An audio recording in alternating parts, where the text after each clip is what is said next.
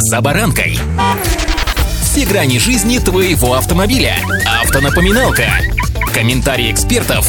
Советы по обслуживанию автомобилей в программе «За баранкой». В преддверии дня шампанского и мандаринов под новогодней елкой все мысли заполнены подарками, горошком, квартальными и годовыми отчетами. Блин, а еще же лампочка бензобака загорелась. В какие бы планы вписать визит на заправку? В квартальные, в годовые? Эх, неотложные. Все это, конечно, шутки и юмор, а если быть серьезным, то с Нового года, друзья, нас с вами ждет повышение стоимости техосмотра. С вами Забаранка Александр Карпов. Здравствуйте. Автомобильные факты.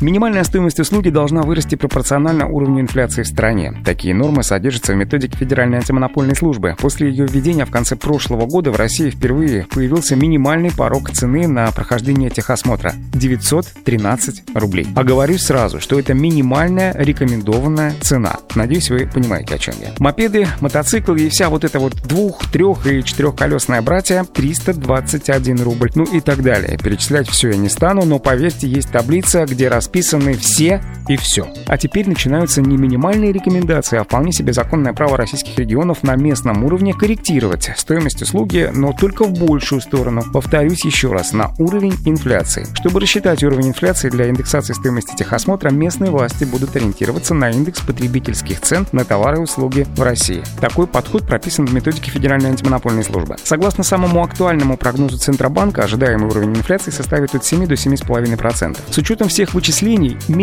минимальная цена прохождения техосмотра в следующем году ориентировочно должна составить для легкового автомобиля 1187 рублей. Для мотоциклов, мопедов и всей вот этой двух, трех и четырехколесной братья 417 рублей. Ну и так далее. Перечислять все я не стану, но поверьте, есть таблица, где расписаны все и все. Автомобильные факты.